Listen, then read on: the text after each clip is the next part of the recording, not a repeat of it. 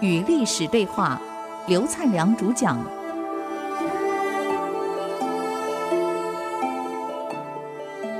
与历史对话，我是刘灿良。这个匈奴要南下了，这个文帝慌了，就下诏求贤。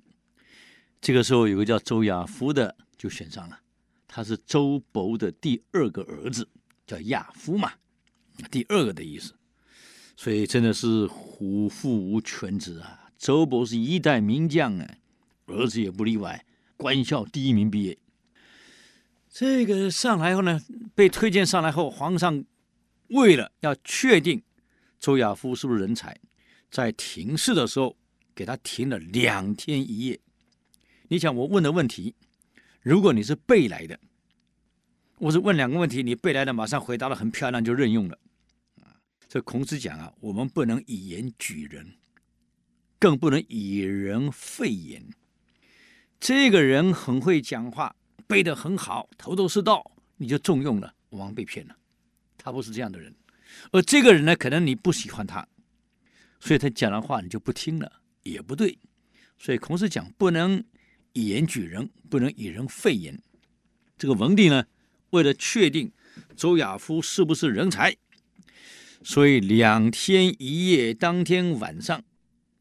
皇上把周亚夫留下来，跟皇上同个寝室。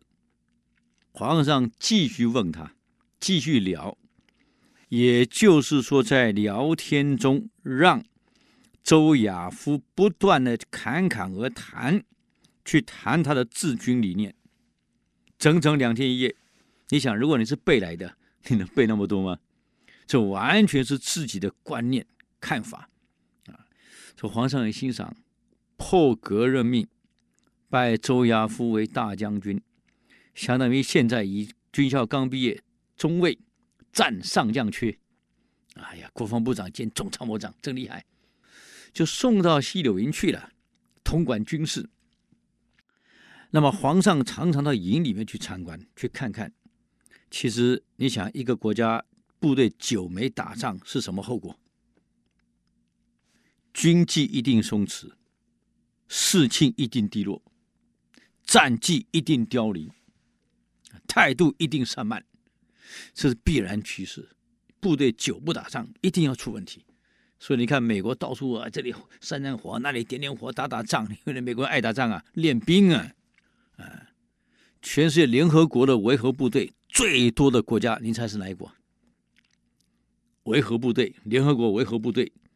最大的部队啊，派在海外，哪一国？中国。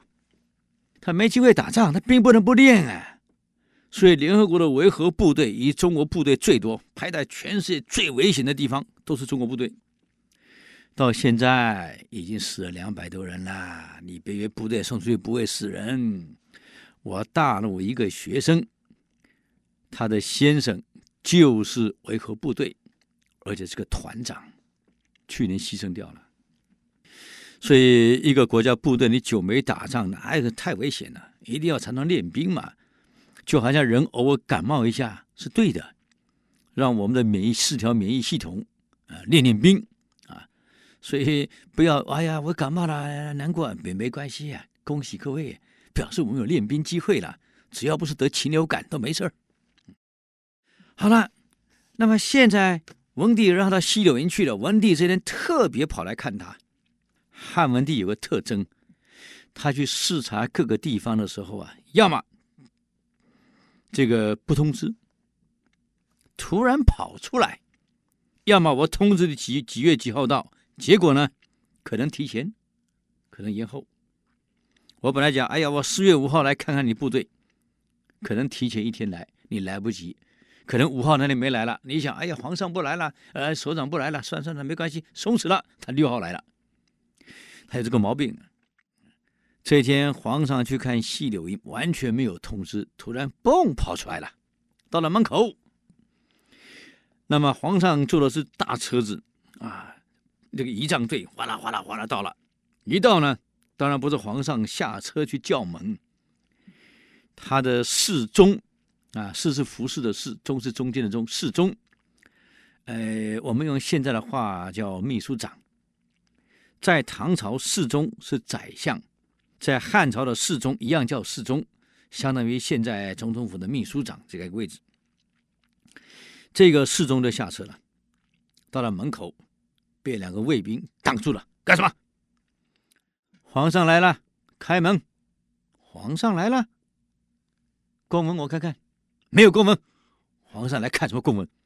啊皇上的公文你们能看了？对不起，没有公文，恕不开门，这是规定。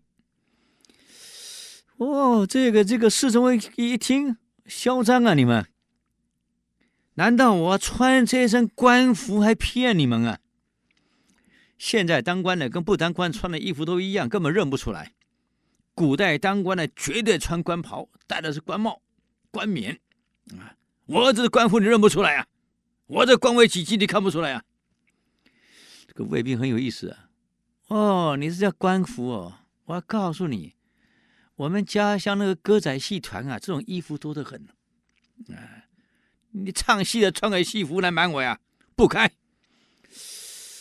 至少皇上的车子你看到没有？金黄色的没看到啊？不好意思啊，我们故乡计程车也是黄色的，不开。哎呀，这个这个这个侍中是用什么办法，他都不开，已经从九点多拖到十点多了，没开。侍中没有办法，跑来跟皇上说：“皇上，他不开门，根本进不去。为什么不开？他说国家明文规定，要进军中，绝对要有公文，否则不得进。”哎呀，皇上，对呀，这是国家规定，我突然跑来了。